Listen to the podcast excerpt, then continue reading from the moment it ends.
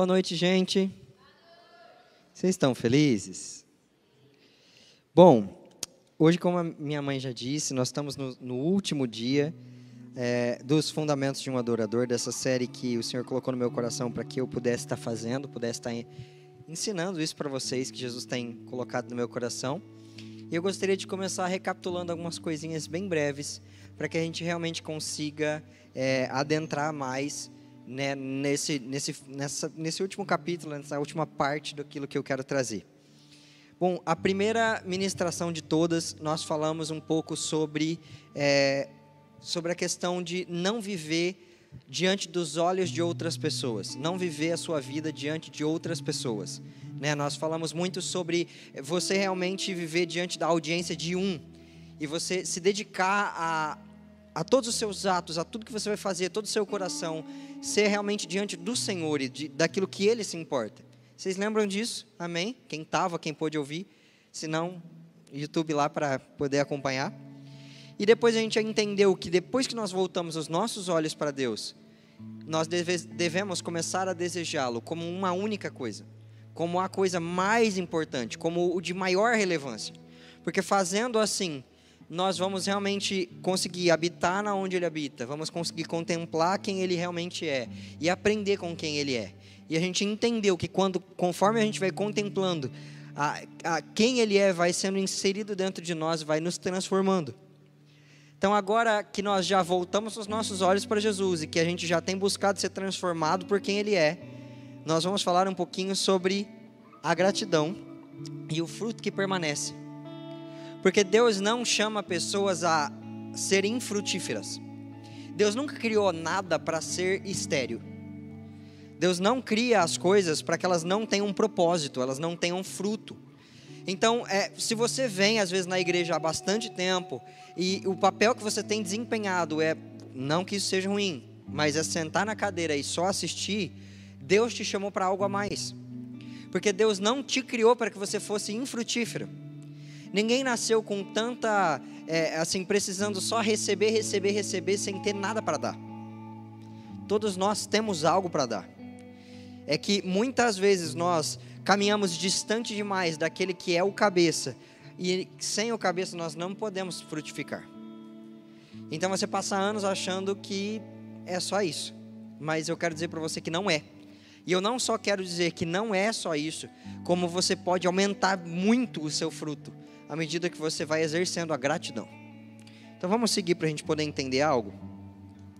Começar falando pelo seguinte: é, primeiro ponto, nós reagimos a Deus, não Deus que reage a nós.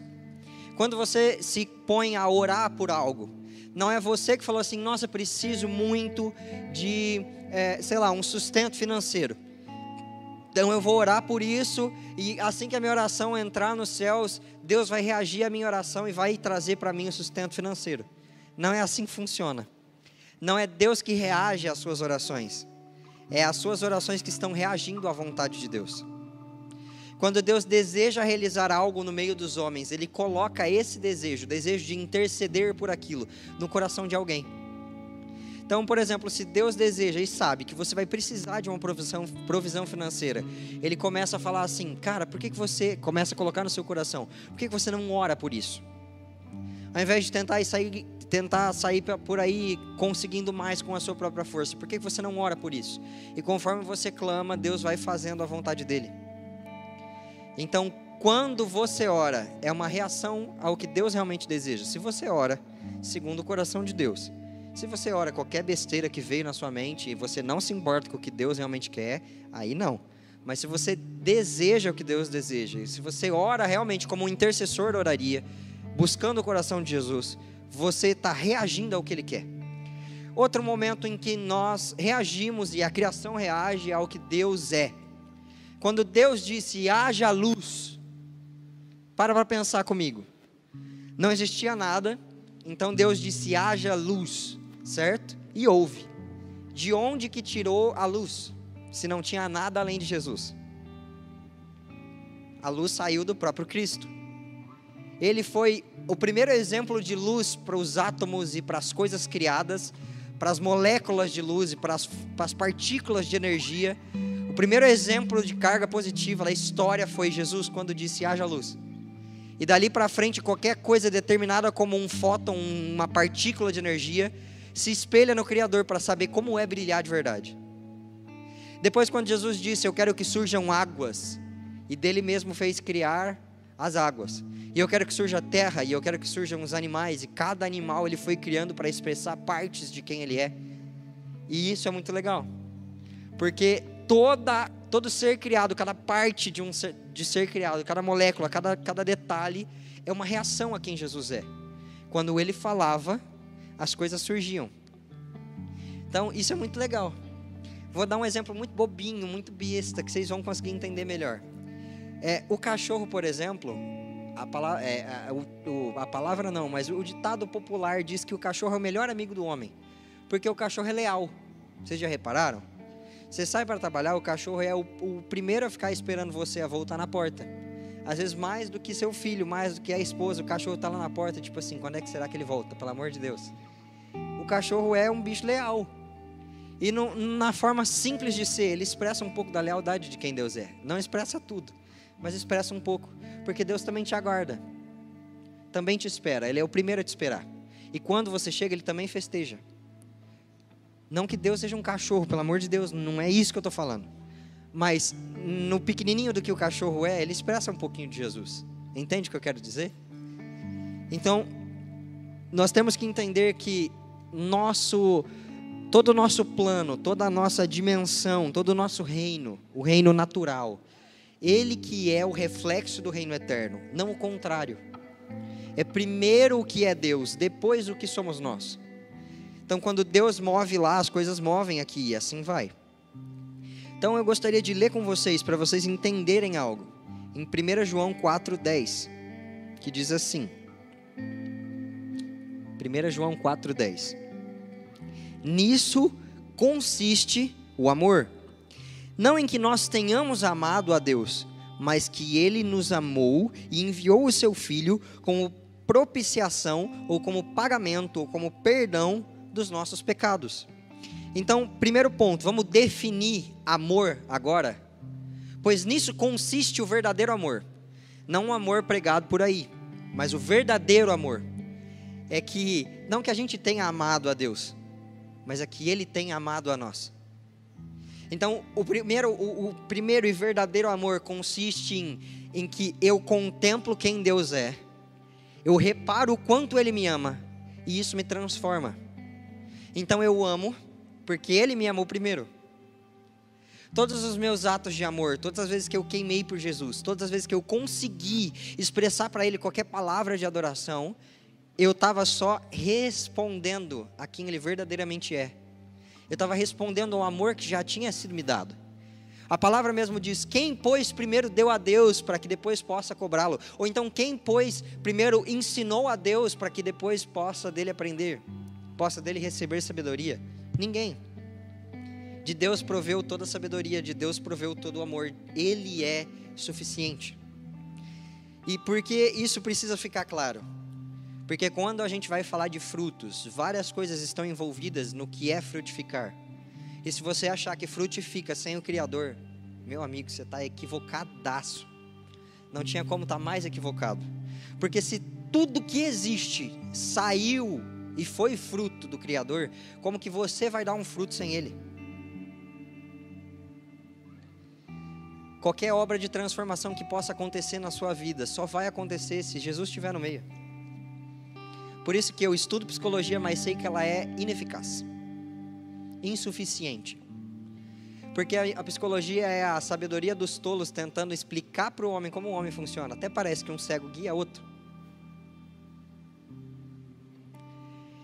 Meramente o que eu estudo, sei lá, que eu vou conseguir usar são uma é uma técnica ou outra. É um entendimento ou outra, uma habilidade ou outra de conseguir ouvir e trazer talvez pela graça de Deus a luz para alguém. Mas a luz que chega para a pessoa ainda não é luz minha. Foi só me dada a honra de ser o canal. E isso que é o mais legal de servir a Jesus. Porque como a mensagem não é minha, as consequências dela não são não, não são para honra minha, mas eu também não preciso sustentá-la. Quando um rei envia um comissário, um arauto, e fala, vai até outro reino e diz isso, isso, isso. Ele não, ele vai em nome do rei. E quando ele chega, ele fala, o rei tal diz, é isso, é isso e é isso. Então a honra de trazer a mensagem não é do mensageiro, mas o peso de sustentá-la também não é do mensageiro. Então, se a mensagem for é, se alegre é tempo de paz, a honra não é do mensageiro, não foi ele que trouxe o tempo de paz, foi o rei. Mas se ele chegar e disser: Olha, se continuar agindo assim, viremos contra ti com guerra, ele também não precisa sustentar a palavra, porque a palavra também não é dele, é do rei. Ele é só o mensageiro.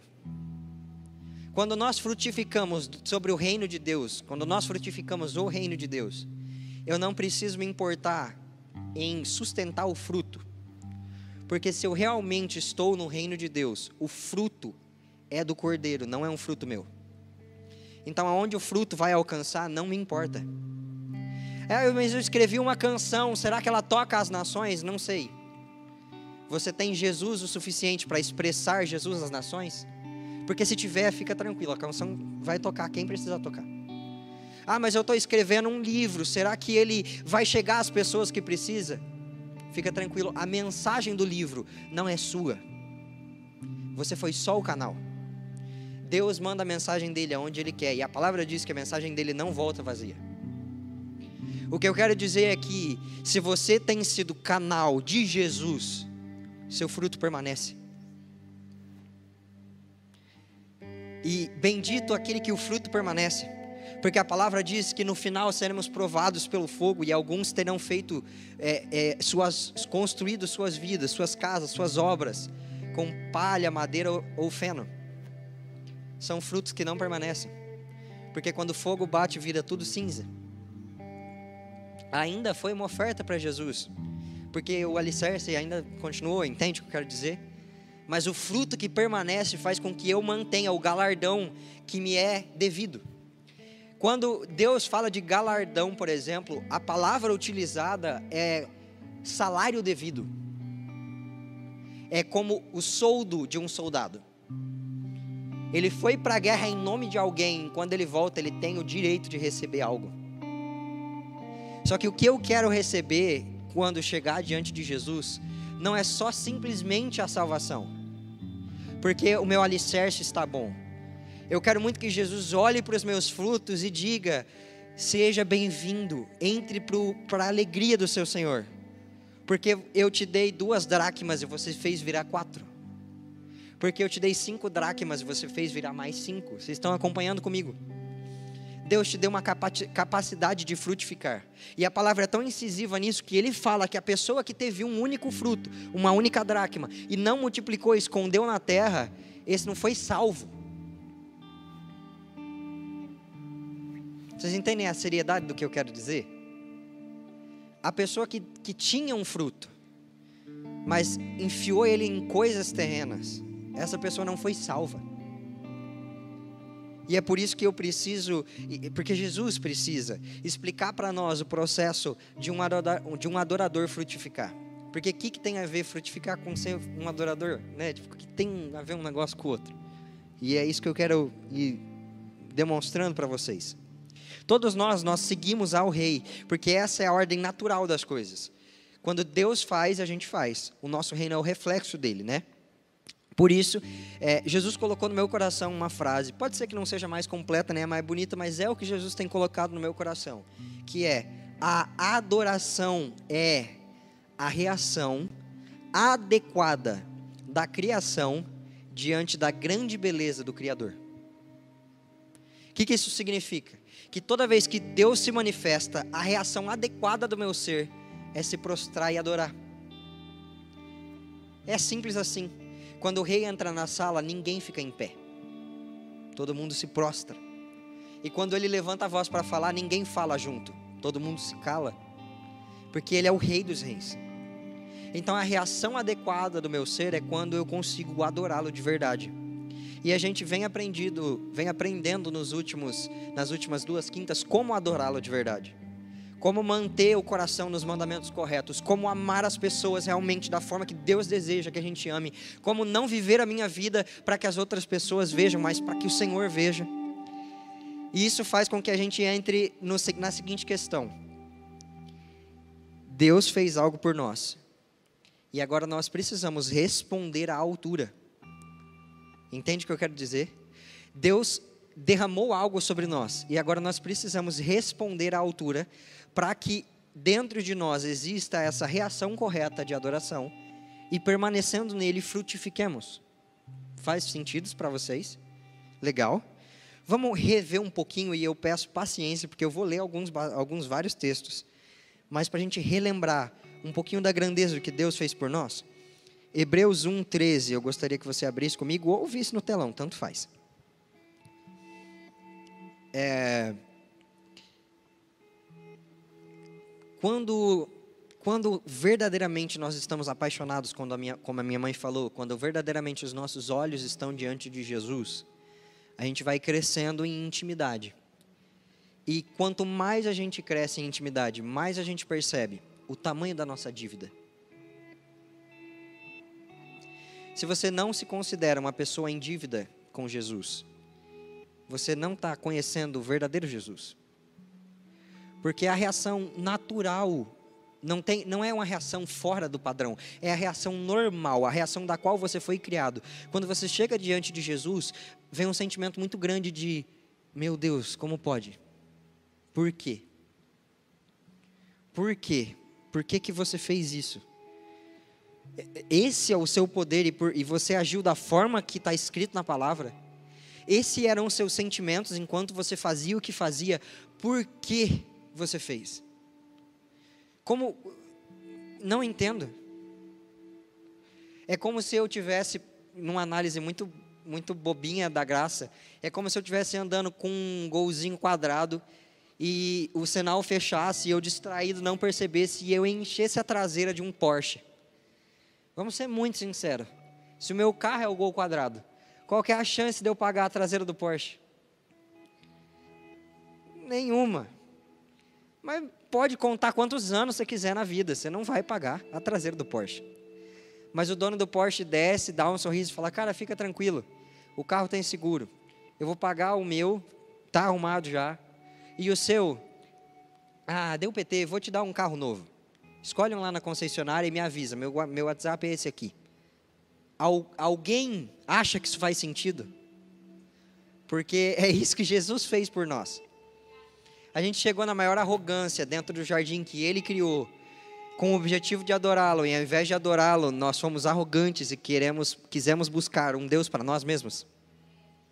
E a gente regaçou com toda a criação. Porque o pecado entrou no mundo por minha culpa, não foi Adão, não, porque se não fosse Adão era eu. Quem aqui já pecou? Rapaz, tem gente que não levantou a mão, eu fico assustado, pelo amor de Deus, vamos de novo.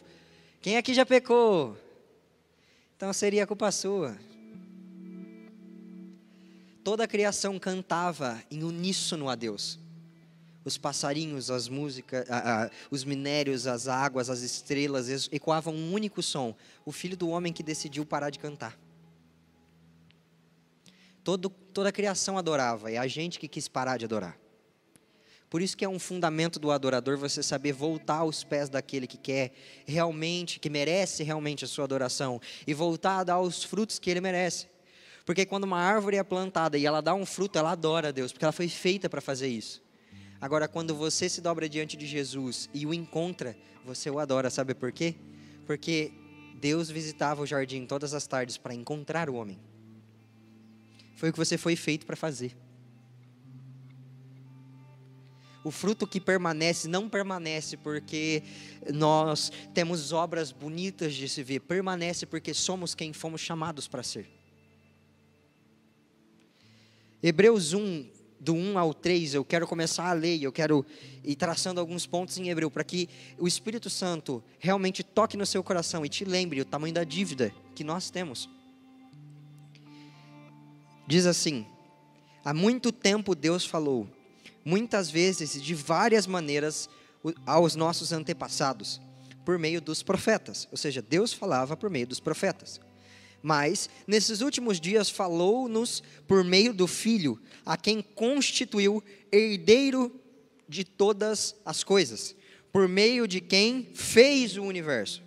Então, se Deus Pai, se Deus Pai fez o universo e toda a criação, tudo que a criação gerar é dele, não é? Se eu tenho uma empresa, tudo que a empresa gera não é meu? Não é isso? E quando o meu filho conquista boas conquistas, eu não festejo como minhas conquistas? Se eu planto uma árvore e ela dá o fruto, o fruto não é meu, eu não posso usufruir desse fruto. Deus plantou a criação. Deus Pai fez toda a criação. O fruto da criação era a adoração a Ele prestada. Só que os filhos do homem pararam de adorar, como a gente falou. Então o filho, do, filho de Deus, Jesus, veio e recebeu a criação como herança. Todo o universo todo o reino e todos os filhos dos homens agora são de Jesus. E é muito legal porque o filho, ele é o resplendor da glória de Deus e é a expressão exata do seu ser, por isso ele pôde receber a herança.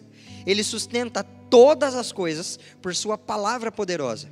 Depois de ter realizado a purificação dos pecados, ele se assentou à majestade nas alturas. Porque assim que Deus recebe, assim que Jesus recebe a herança, ele vê a parte da herança que está quebrada e diligentemente se dispõe a se sacrificar para consertar o que tinha sido quebrado.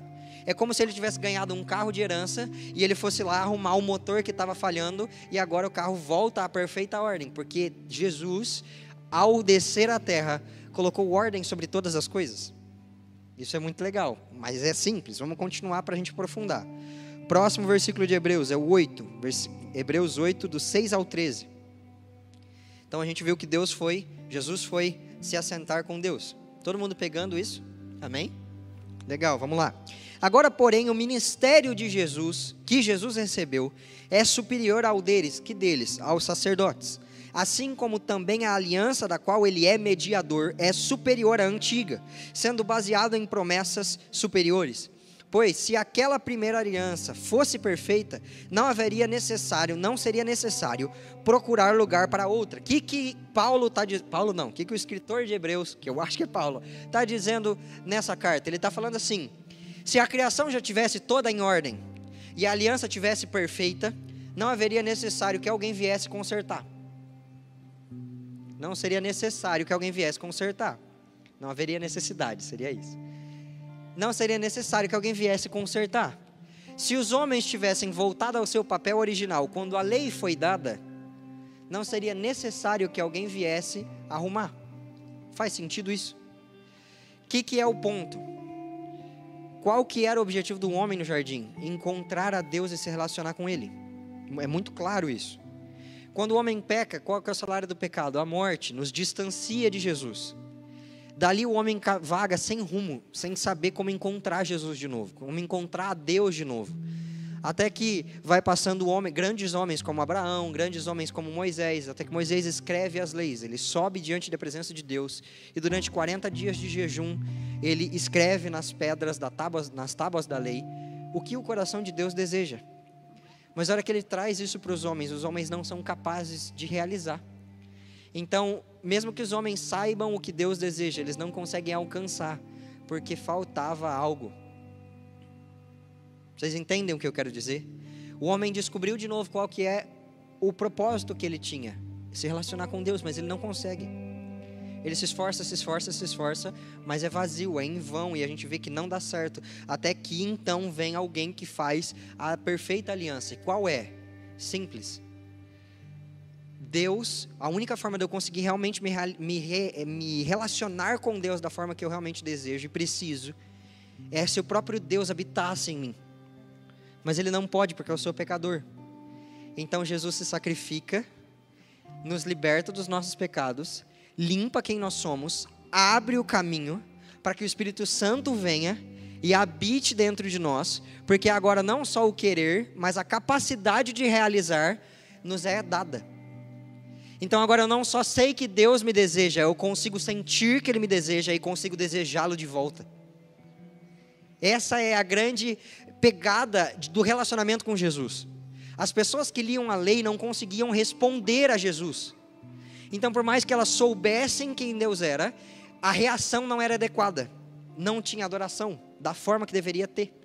Mas quando o Espírito de Deus se apossava de um homem, como se apossou de Davi, como se apossou de Moisés, como se apossou de outros homens, eles conseguiam dar a reação adequada, porque Deus só pode ser adorado através do próprio Deus. Olha como isso é absurdo. Ah, Deus é tão grandioso que as minhas palavras são tão insuficientes que se o Espírito Santo não trouxesse à minha boca o que dizer, eu não saberia, não saberia adorar. Então Deus só pode ser acessado através do próprio Deus. Eu acesso a, a, Deus Pai quando Jesus morre por mim, seu sangue me é, rela o meu corpo, eu então sou santificado, o Espírito Santo pode habitar em mim porque eu sou santo, e pela graça que me é dada que o Espírito Santo habita em mim, eu posso acessar a Deus de volta. Faz sentido para vocês ou está muita loucura? Significa que você não sabe orar. Meramente te é dada a graça de aprender com o Espírito como orar. Significa que você não sabe adorar. Meramente te é dada a graça de aprender com o Espírito como adorá-lo. Então, quando você vai sentar para compor uma canção, não, você não sabe o que cantar sobre o Criador, você nem sequer o encontraria se não fosse a graça do Espírito Santo em você. Então, quando você fala, Espírito, o que você tem visto do Criador, deixa eu colocar em palavras, aí sim você o adora. Quando você dobra os seus joelhos diante do seu secreto e você fala assim: é, Eu não tenho um cronograma para o secreto hoje, eu nem sei o que fazer com você. O que você quer fazer comigo? aí sim os secretos começam a ser menos rotina e muito mais legais. É quando Jesus toma a mão do negócio e começa a conduzir as coisas. Você entende como é incrível que nem o fogo que arde em você por Jesus foi surgiu de você. É dado pelo próprio Cristo. O sacerdote, como diz Hebreus, é, Hebreus não, Êxodo 6, se não me engano, Deuteronômio 6. É um desses daí diz que o sacerdote deve todos os dias de manhã manter a lenha acesa no altar. Mas eu acho a lenha jogar a lenha no altar para que o altar se mantenha aceso, mas eu acho muito legal porque a primeira vez que o altar foi aceso foi um fogo de Deus que acendeu. Quem aqui ama Jesus? Quem aqui acha que já amou mais? E eu queria te dizer, a vez que você amou mais não era porque você merecia. Porque Cantares 8 diz que mesmo que você vendesse tudo que você tinha, você não conseguiria comprar o amor. Então eu tenho uma boa notícia para você. O fogo que já ardeu em você antes pode arder de novo. Porque o fogo não era seu. Você só precisa mantê-lo aceso. É a manutenção do canal que flui a glória de Deus. Deus pode ter infinitas coisas para derramar sobre a terra através da minha vida, se eu entupo o meu canal de pecados, de desordem, de erro. Pode ter uma represa para ser derramada, com um canal entupido não vai passar. Mas quando eu me disponho a limpar quem eu sou, para que Cristo apareça através da minha vida, então flui tudo que tem que fluir.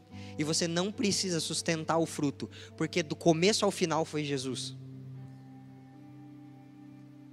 Ele mesmo diz: Eu sou o Alfa e o Ômega. Você é só o meio, meiozinho. Quem é o canalzinho de Jesus aí? Amém? Legal? Então, quando Jesus fala assim, filho, eu quero que você pregue às nações, tudo que ele está dizendo é assim, na minha fluência, eu quero que a glória que eu tenho seja derramada através nas nações. Quer fazer? Você só precisa ser o canal. Cara, eu quero fazer. Eu quero ser o canal. Eu quero muito ser o canal. Porque para que outra coisa eu fui, fui criado se não ser o tal do canal, velho? Não é para conhecê-lo e fazê-lo conhecido. Essa é a missão do canal, cara. Pegar o que estava lá em cima e conectar com quem está aqui embaixo. E o nome disso, biblicamente, é sacerdócio. O sacerdote, o sacerdote ele vê quem está lá em cima e traz para quem está aqui embaixo. E a palavra diz que Deus nos fez reino e sacerdotes. Só que o sumo, para todo sacerdote tem um sumo sacerdote, não é? Tem todos os sacerdotes do templo, todos eles são canais. Mas o que é o brabo, O que é o cara? É o sumo sacerdote. Vamos continuar lendo? É... Bom, como eu falei, as, as, a, vamos ler do começo de novo. Hebreus 8, 6 ao 13. Agora, porém, o ministério que Jesus recebeu é superior ao deles, aos dos sacerdotes. Assim como também a aliança da qual ele é mediador é superior à antiga, sendo baseada em promessas superiores. Pois se aquela primeira aliança fosse perfeita, não seria necessário procurar, procurar lugar para outra. Deus, porém, achou o povo em falta e disse: Estão chegando os dias, declara o Senhor quando farei uma nova aliança com a comunidade de Israel e com a comunidade de Judá. Não será como a aliança que fiz com seus antepassados, quando os tomei pela mão para, para tirá-los do Egito, visto que eles não permaneceram, não permaneceram fiéis à minha aliança, eu me afastei deles, diz o Senhor. Esta aliança que farei com a comunidade de Israel depois daqueles dias, declara o Senhor. Porei minhas leis em sua mente e as escreverei em seu coração Serei, pois, o seu Deus, e eles serão, pois, o meu povo. Ninguém mais ensinará o próximo, nem o seu irmão, dizendo: Conheça o Senhor, porque todos eles me conhecerão, desde o menor até o maior. Porque eu, porque eu lhes perdoarei a maldade e não lembrarei mais dos seus pecados. Chamando nova essa aliança, ele tornou antiga a primeira, e o que se torna antiquado é envelhecido, está a ponto de desaparecer. O que, que Paulo estava. Oh, que, que o escritor de Hebreus estava falando? Cara, eu não preciso explicar para você quem é Jesus. Eu preciso só apontar para Jesus. Você vai encontrá-lo e ele mesmo se explica. Porque mesmo que eu me empenhasse demais, eu não conseguiria descrever Jesus de forma adequada para você. E você não conseguiria sentir a Deus e viver um relacionamento com Deus só pela minha descrição. Por isso que a lei não dava certo. Porque por mesmo que tivesse milhares de mestres da lei, quem tem o caminho e o acesso que chega a Deus de novo? Ninguém, cara. Só aquele que é o Cordeiro, é o Filho de Deus. Então hoje, o meu papel é única e exclusivamente apontar para Jesus e Ele faz o resto. Eu sou o canal. Faz sentido para vocês? Eu olho para Jesus e quando eu vejo Jesus eu falo assim, cara, você está vendo isso aqui? E quando a pessoa vê, ela é transformada. Então eu não preciso me esforçar para fazer com que as pessoas tenham fruto. Eu não preciso me esforçar para que eu mesmo é, é, sustente o meu fruto. Eu preciso me esforçar para permanecer com os olhos fixos em Jesus e com o coração aberto para Ele, porque o fruto vai sendo gerado por natureza. Como que eu planto uma árvore, as raízes delas estão, as raízes dela estão bem, estão sendo aguadas, tudo mais, tem os nutrientes que ela precisa e ela não dá fruto. Como que você que nasceu para estar diante da presença de Jesus, permanece na presença de Jesus e não daria fruto? Faz sentido? Quem aqui quer dar fruto? Eu quero te dizer uma ótima notícia. Você só precisa permanecer amigo de Jesus. E o fruto virá. E você, quando chegar o fruto, não precisa comparar o seu fruto, porque Deus dá o fruto que deseja a cada um. E se Deus quiser me dar dois frutos e a você cinco, tudo bem, porque eu não fui chamado para me comparar com os outros servos. Eu fui chamado para permanecer um servo diante do Rei. Se os meus olhos estiverem diante de Jesus, nem me importa quantos frutos você dá. Eu só preciso saber quantos frutos Ele quer de mim. Porque se Deus não me pede dez frutos, eu não preciso dar para Ele dez frutos, eu vou dar o quanto Ele me pede. Deus sempre vai me pedir a melhor do que eu consigo dar. Mesmo que o seu melhor seja hoje um fraco sim quando chegar na hora do louvor do final. Seja um fraco tipo, Jesus, eu quero isso aí que o Vitor falou. Se for um fraco sim, mas é o melhor que você tem para dar, cara, dá para Jesus. Deus sabe medir a maturidade dos seus filhos. E ele sabe pedir um pequeno esforço para quem é bebezinho e um gigantesco esforço para aquele que já é maduro. Não compare os seus frutos. Olhe para o cordeiro e vê quantos frutos ele quer de você. Continuando a grande obra do que Jesus fez por nós, Hebreus 9, 24 ao 28. Diz assim: Caramba, tá muito tarde já. vamos lá, que tem muita coisa para falar ainda. Vamos lá, vamos lá. Pois Cristo não entrou num santuário feito por mãos de homens, uma simples representação do verdadeiro. Ele entrou nos céus para agora apresentar diante de Deus, se apresentar diante de Deus em nosso favor. Não, porém, para oferecer, se oferecer repetidas vezes, a semelhança do sumo sacerdote que entra no Santíssimo Lugar todos os anos aqui no, na terra, num, com sangue alheio. Se assim fosse, Cristo precisaria sofrer muitas vezes, desde o começo do mundo. Mas agora, ele apareceu uma vez por todas no fim dos tempos para aniquilar para aniquilar o pecado mediante ao sacrifício de si mesmo.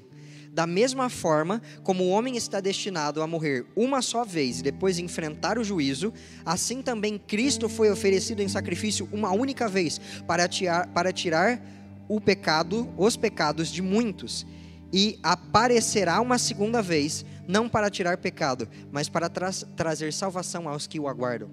O que, que isso significa? Significa que o sacrifício de Jesus é tão suficiente que você que era uma árvore seca por estar distante de quem é Jesus, não precisa de outro sacrifício, ou nem precisa que o sacrifício seja repetido. Uma vez que uma gota da água da vida bateu nos seus pés, a árvore volta a florescer na integridade de quem ela era. Jesus não precisa ficar repetindo o seu sacrifício. Uma vez que Jesus sacrificou por você e você permanece na presença dele, não precisa de mais nada. Deus é suficiente. Deus é suficiente para restaurar o seu coração, para fazer com que você o conheça e o capacitá-lo para fazê-lo conhecido.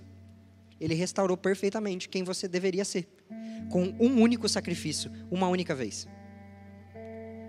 Eu tenho um conceito, é eu, tá? eu, não tem escrito na Bíblia, mas eu acho um conceito muito interessante, que eu chamo de meu eu original.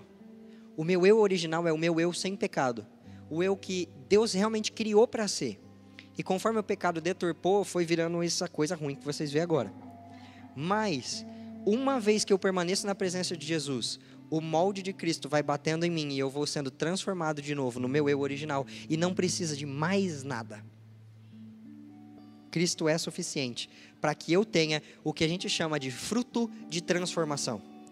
E conforme eu me transformo, a palavra diz que eu, como num espelho, contemplo a Jesus e reflito a sua glória. Então, quanto mais eu olho para Ele, mais me pareço com Ele. E aí, como, uma, como eu me pareço com Ele, mais as pessoas olham para mim e encontram Jesus. E eu voltei ao meu propósito original: conhecê-lo, fazê-lo conhecido. Faz sentido para vocês? Qual que é a grande pegada?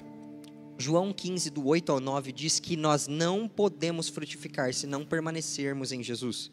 Não tem como.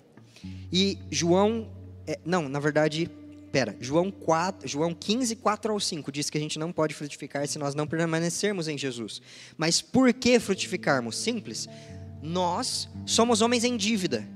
Então nós, porque Deus fez tudo para que a gente entrasse na aliança. Deus só não morreu por nós e, tipo assim, agora a gente consegue acessar a Deus. Não, Deus nos fez amigos dele. Deus deu para nós o seu único filho como noivo. Vocês têm noção do que é isso? Vou falar um negócio simples, eu vou usar minha mãe de exemplo. Mãe, se ao invés da Bruna eu namorasse uma menina que me trai toda semana, você deixaria eu casar? Alguém aqui que é mãe deixaria?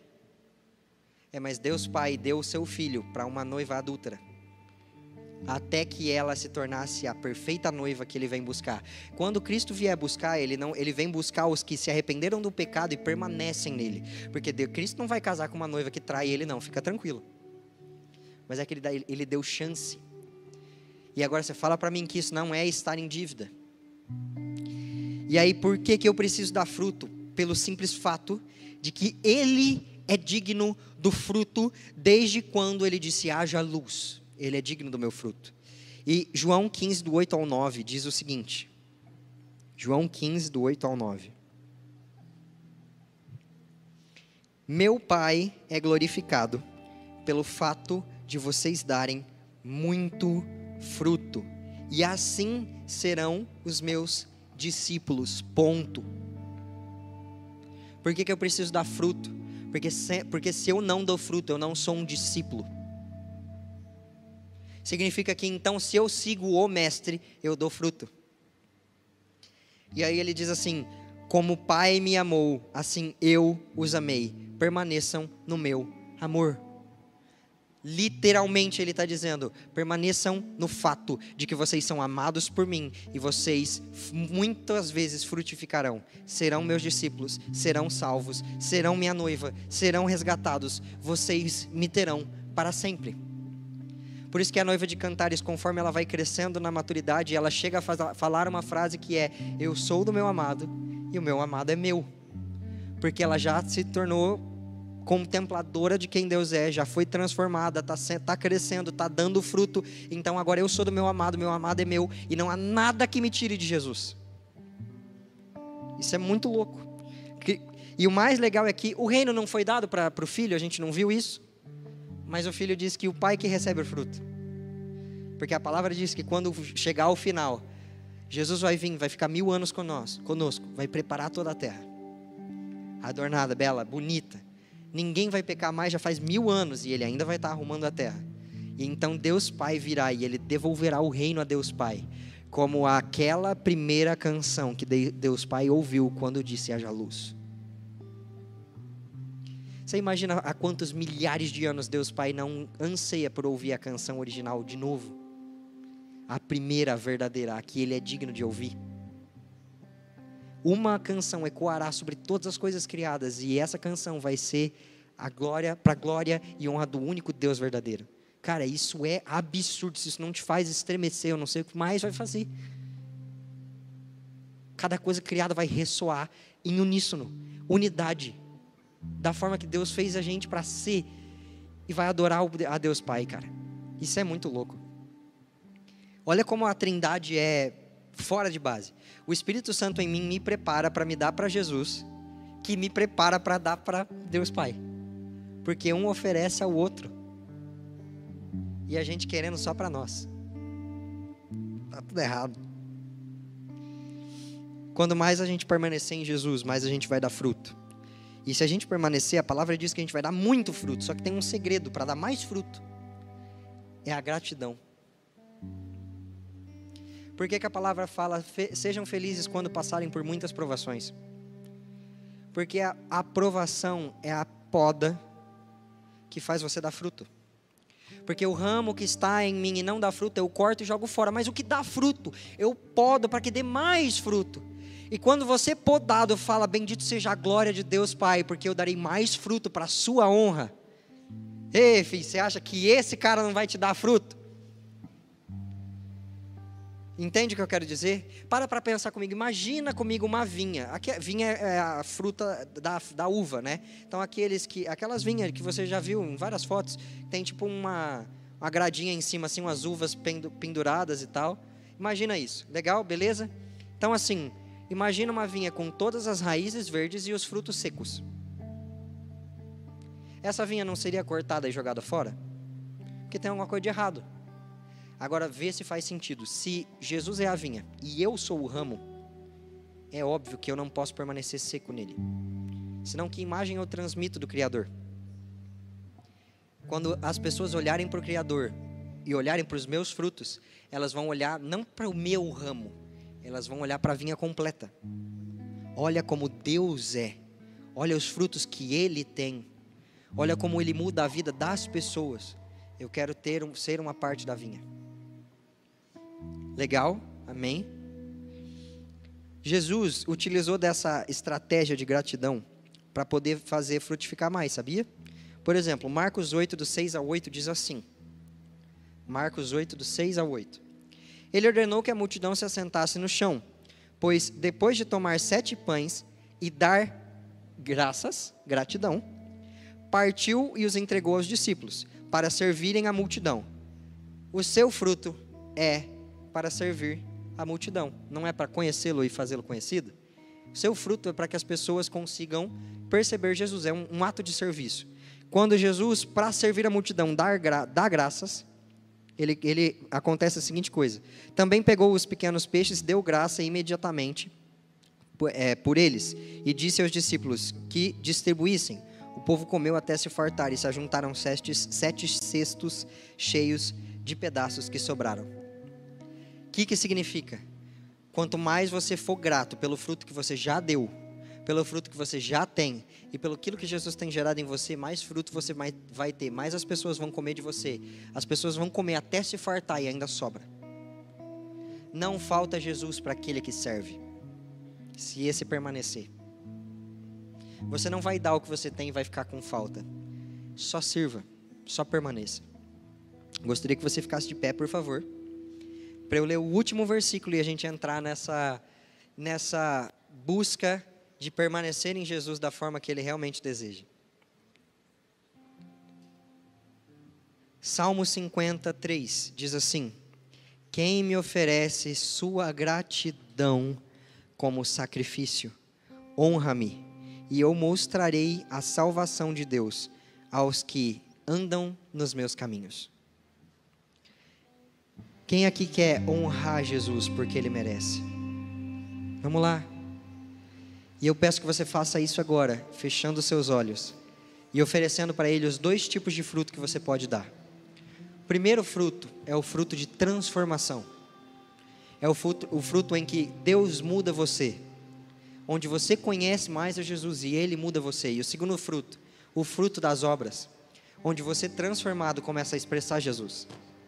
Por isso, ajoelha, se ajoelha agora, ora, clama, pede e fala: Jesus, me deixa permanecer, me deixa permanecer vivendo na audiência de um, me deixa permanecer querendo uma única coisa, me deixa permanecer sendo um verdadeiro adorador que o adora em espírito e em verdade, me deixa permanecer num relacionamento contigo me ajuda a constantemente voltar no meu secreto, a constantemente amar a Sua palavra, a constantemente dizer não para o pecado, a constantemente estar diante da Sua presença, porque eu quero frutificar para você. Começa a pedir isso para Jesus, começa a clamar essa permanência, esse desejo de continuar para Jesus. Jesus vai levantar, e eu espero muito estar no meio dessa galera, uma igreja com um coração de Marte, mártir martiriri. Um coração que morreu para si mesmo. Essas pessoas, esses honrados homens, eles vão ter a honra de literalmente gastar as suas vidas além do que muitas outras pessoas conseguiram fazer para morrer no lugar de Jesus, morrer junto com Jesus. E isso é extremamente relevante para o final dos tempos extremamente relevante porque a gente está falando, porque esse sentimento de dívida vai levar os homens, esses homens que, que Jesus está preparando, a entregarem as suas vidas, mesmo que não literalmente, mas com, com esse sentimento no coração. E aí, cara, é a igreja que Jesus está esperando. Então, é, que Jesus possa gerar em você cada dia mais esse sentimento de que Ele é digno, de que você tem essa dívida, até que você se torne uma, uma pessoa com um coração de mártir. Amém?